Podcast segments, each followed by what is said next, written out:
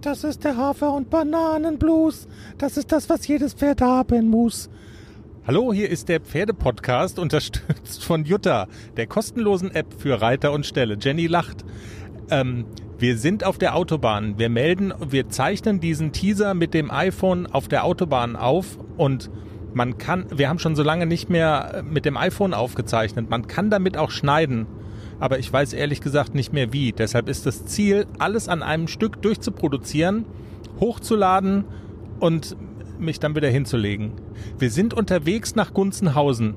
Und wenn man den Wetterbericht so hört, ist es eine gute Entscheidung gewesen, weil wenn ich es richtig verstanden habe, Jenny, schlägt heute Nachmittag ein intergalaktischer Blitz in den Schwarzwald ein und alles, was uns lieb und teuer war, ist zerstört.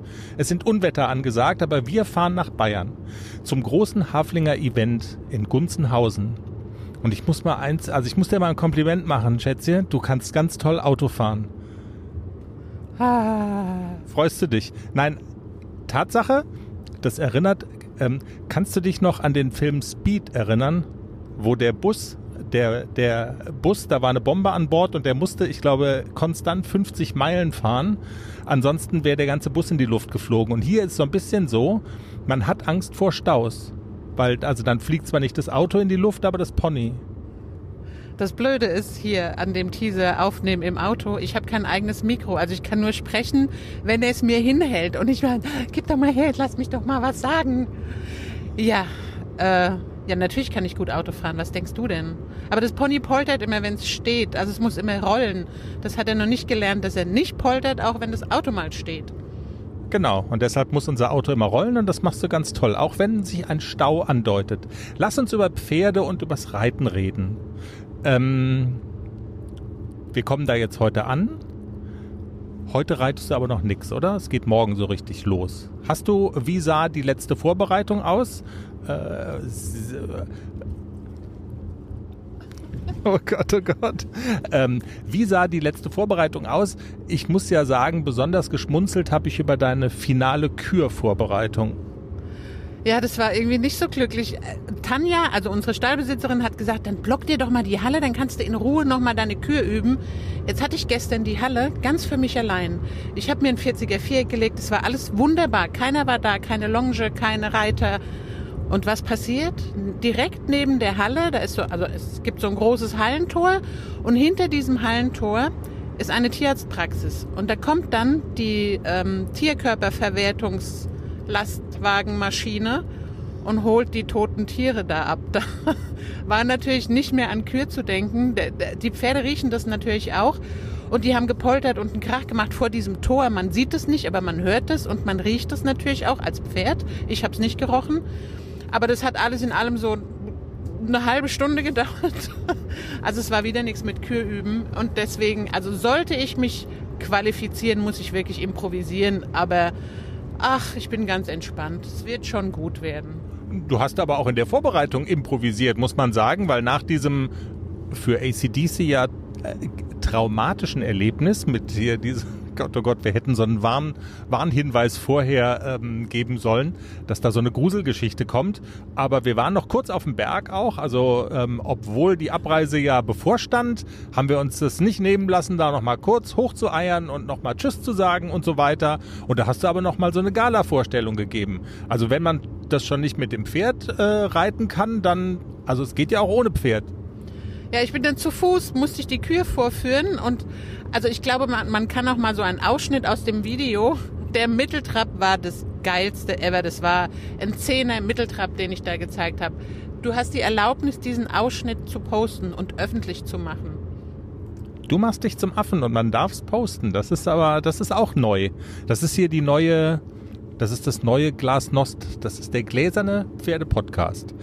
Ähm, Jenny, wenn wir da jetzt ankommen, äh, wie sieht denn dann sozusagen, also wie sehen denn dann so die ersten Schritte aus und also wir haben jetzt mit der Kür nochmal angefangen, äh, darüber zu erzählen, aber das ist ja nicht das Erste, was sozusagen ansteht an Prüfungen. Also heute ist Ankommen. Was passiert dann und wann wird es zum ersten Mal so richtig ernst? Also ich habe vor, den AC heute Abend nochmal locker zu reiten. Entweder Geländer, bisschen Platz, mal gucken, was sich so ergibt. Vielleicht finde ich noch jemand, der mit mir ein bisschen ausreiten geht. Und morgen ist die erste Prüfung, das Springen. Da wird ja der Parcours vorher schon aufgebaut sein und dann entscheide ich auch, ob ich das reite oder nicht. Ich habe keine Ahnung, wie die das da bauen und ich bin ja Schissbuchs und ich will immer erst gucken. Und falls ich nicht springe, ist morgen Nachmittag um halb fünf die erste Prüfung, eine Dressurreiter A.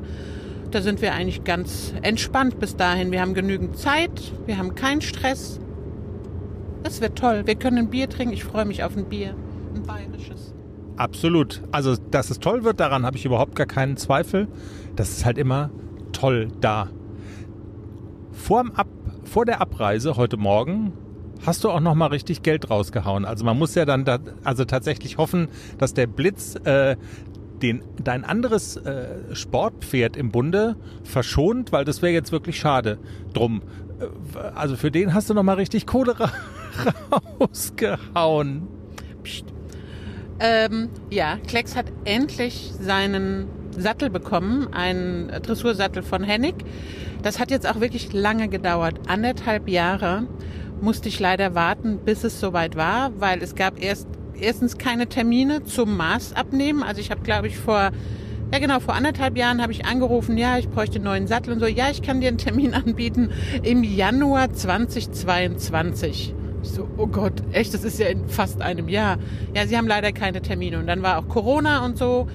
Dann war er im Januar da, der liebe Patrick Hennig, hat Maß genommen und hat am Montag kurzfristig angerufen, ich bring dir den Sattel diese Woche.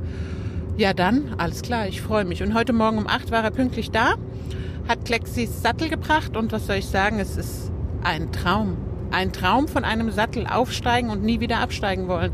Ich bin ganz traurig, dass ich jetzt aufs Turnier fahre und Klecks nicht reiten kann mit seinem neuen Sattel. Also es ist wirklich fantastisch, sieht super aus, so ein bisschen mit braun und schwarz.